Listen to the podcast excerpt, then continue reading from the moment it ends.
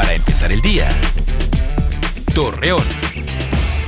Muy buenos días, jueves 4 de junio le presentamos la información para empezar el día.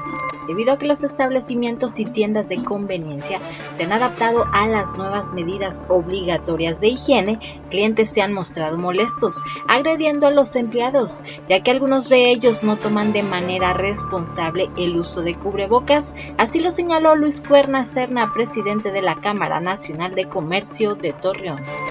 Vendedores de comida del municipio de Gómez Palacio dieron a conocer que sus ventas han disminuido considerablemente, manifestando que posiblemente se debe a que los clientes se han visto afectados por el desempleo que provocó la pandemia del coronavirus. Después de haberse activado la nueva normalidad económica, se han tenido como consecuencia más aumentos en los casos de coronavirus, así lo informó Sergio González Romero, secretario de Salud en Durango.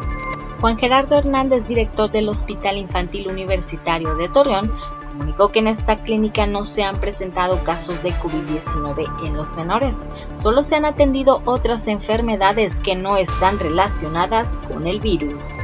Hoy es el Día Internacional de los Niños Víctimas Inocentes de Agresión. Su propósito es proteger sus derechos y evitar que sufran maltratos físicos, mentales o emocionales que dejan graves consecuencias y en ocasiones les provoca la muerte.